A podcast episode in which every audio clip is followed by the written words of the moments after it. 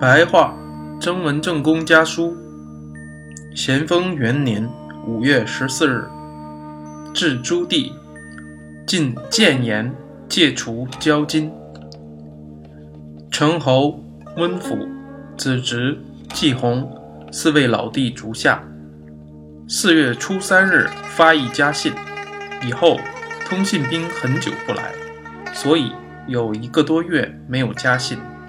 正月十二日，通信兵来了，接到家信一封，是四月一日发的，知道一切，侄弟的病好了，这最可喜。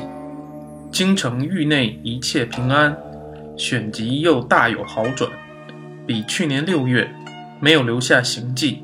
去年六月的好转，本已是五年来没有的，现在更好一些，或者从现在开始。一天比一天好，这病便不一再为害了。皮毛上的病，不足以忧虑。经过这几年的经历，这话便可以相信。四月十四日考差，题目是“乐民之乐者，民亦乐其乐”。经文题目是“必有忍，其乃有继，有容德乃大”。复得西乐处得焉字。二十六日，我又进了一个谏书，敬承圣德三端，预防流弊。言辞过于激切，但皇上容人的气量像大海一样，还能容纳得下。哪里是汉唐以来的英明主子所可比拟的？我的意思是自己所受的恩泽太深重了。官到了二品，不能不算荣贵。假设在这种时候再不尽忠直言，那还等什么时候进言呢？而皇上德行的美好是上天赋予他的，整个朝廷的臣子们自然不敢去说他一个不字。恐怕长此下去，皇上便骄傲了，以至于不喜欢听刚直的批评意见，而喜欢听颂扬吹嘘。那么到了这一天。臣子们是不能推卸自己的罪责的，因此趁咸丰元年实行新政的机会，把这个关键说破，使皇上心里一天天兢兢业业，断绝自以为是的思想萌芽。这是我的本意。现在国家人才不振作，都在小的地方谨小慎微，而在大的地方疏忽大意，人人都习惯于唯唯诺诺。阿谀奉承，想通过这个折子稍微挽回一下风气，使这些人在朝廷里敢于说话，遇事不敢退缩，这是我的一点意图。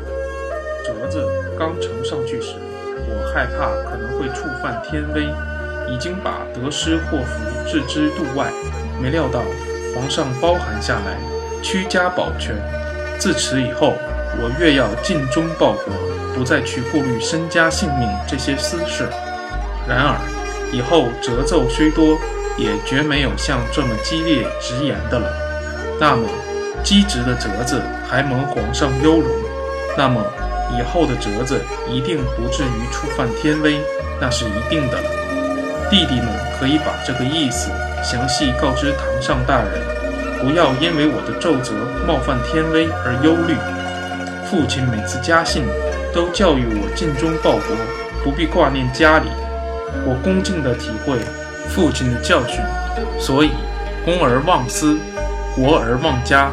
今后准备只略记几百两银子，还家里的旧债，便一心以国家大事为主，一切升官得差使的念头丝毫不挂在心上。所以，昨五月初七大经堂考差。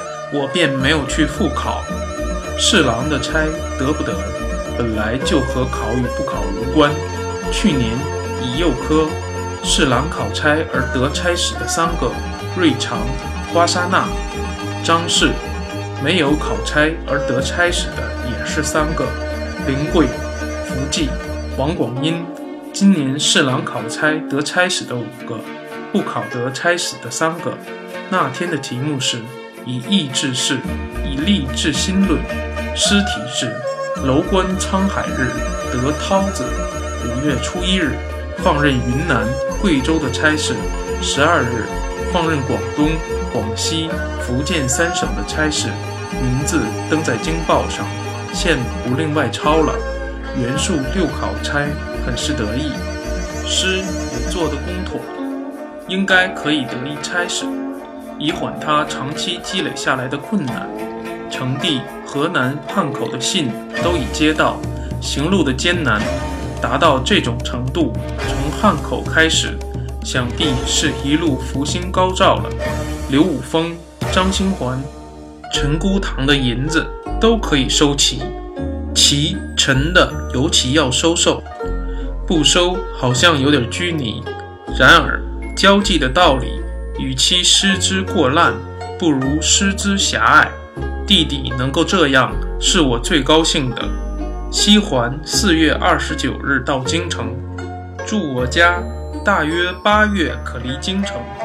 这次所寄信的底稿，不妨抄送欧阳家、汪家看看。使他们知道我愧切高位，也想忠直报国，不敢违诺阿谀，怕那只会玷辱宗族，辜负祖宗的期望。其余不一一写了，兄国藩手草。